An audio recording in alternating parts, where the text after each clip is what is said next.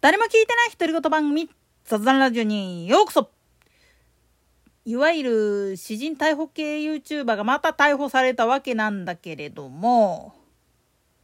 まあ、あんな仕込みしとったら、そりゃあね、警察が黙ってるわけねえよなっていう話であると同時に、でっち上げた正義なんつうのは、それ正義じゃねえんだよな。なんでやねん。本物の正義っていうのはあくまでも偶発的にたまたまその事件に巻き込まれた際にどう動くかっていうので決まってくるわけであってでその時にまあ自分が犠牲になってまでも他の人を守りきったあるいは犯人を退治したっていうんであればこれは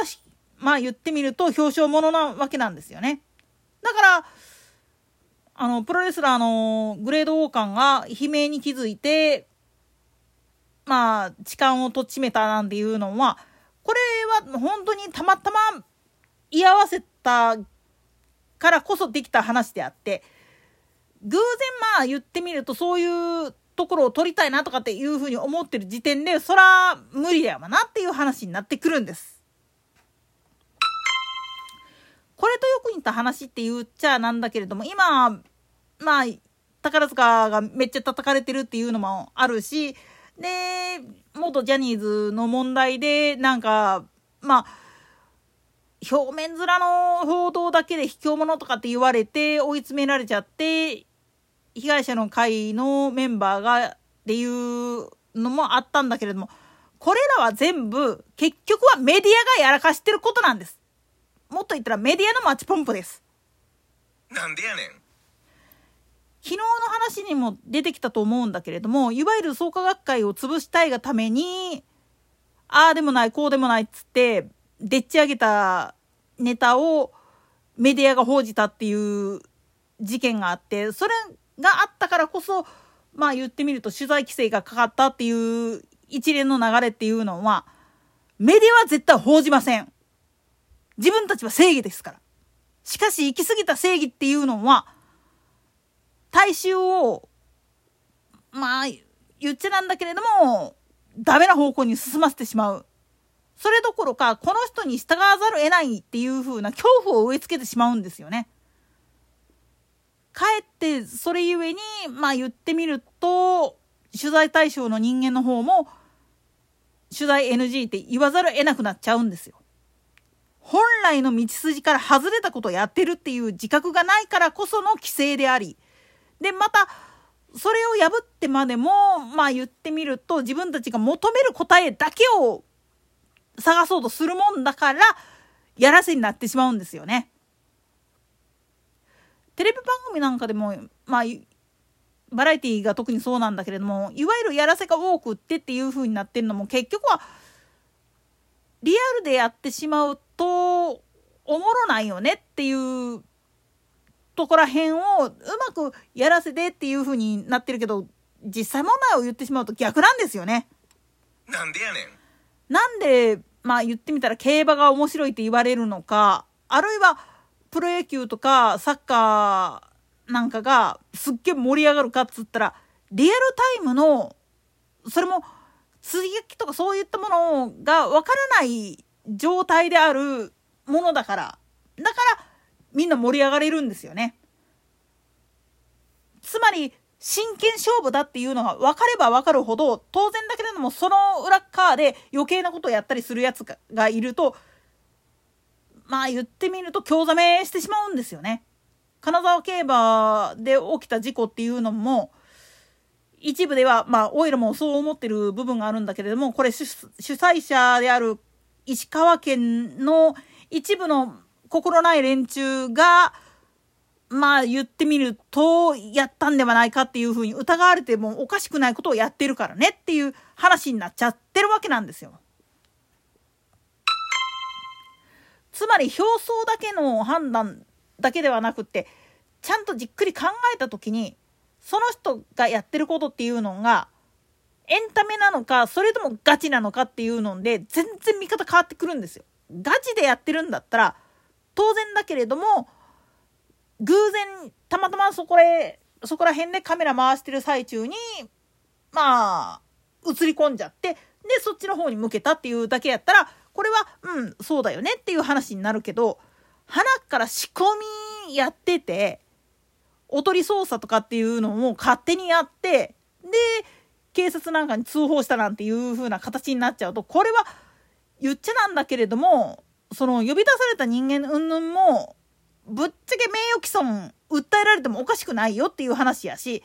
プラスして、まあ言ってみると強要したわけなんよね。自分たちが英雄になるために協力してくれっていうのも、